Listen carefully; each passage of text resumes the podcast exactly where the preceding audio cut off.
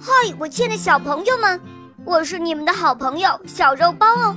今天肉包又会带给大家什么故事呢？小朋友们，你们准备好了吗？准备好啦！那么，我们的故事就要开始喽。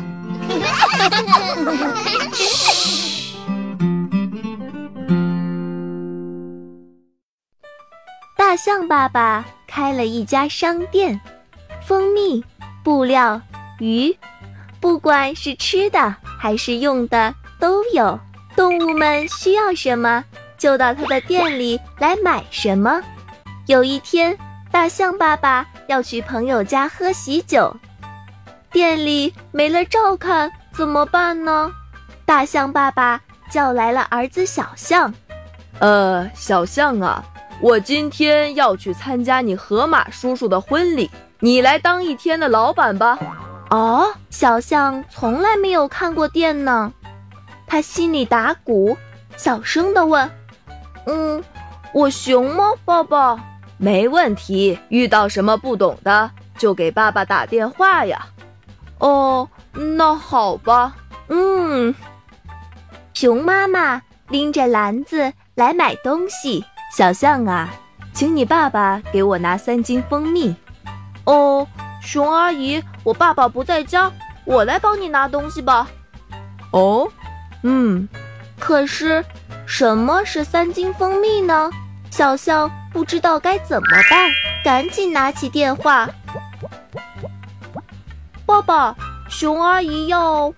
不知道大象爸爸在电话里说了什么。小象。只是一个劲儿的点头，放下电话。小象先把一个空瓶子放在秤上称，然后又把装了蜂蜜的瓶子再放到秤上称。熊阿姨，给你三斤蜂蜜。小象把蜂蜜放到熊妈妈的篮子里，熊妈妈付了钱，高兴地走了。熊妈妈逢人就夸：“哈哈，小象真能干呀！”能当老板了。狐狸婶婶来买东西了。小象啊，请你爸爸给我拿五尺布、五条鱼吧。狐狸婶婶，爸爸不在家，我来帮你拿东西。小象麻利的把一个玻璃瓶放在秤上称，又拿了一堆布往瓶子里塞。狐狸婶婶瞪圆了眼睛呀，小象。你这是干嘛呢？哦，我在称布呀。哦，傻孩子，布是用尺子量的，不是称的。小象羞红了脸。狐狸婶婶叫他找来了尺子，在一块布上量了五次，又把量好的布剪下来，用纸包好。哦，那五条鱼怎么称呢？小象想了想。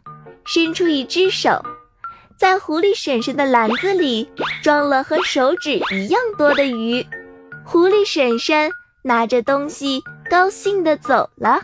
她逢人便夸：“哎，小象呀，真聪明，能当老板了。”一天很快就过去了。大象爸爸回来的时候，也夸小象做得好呢。以后。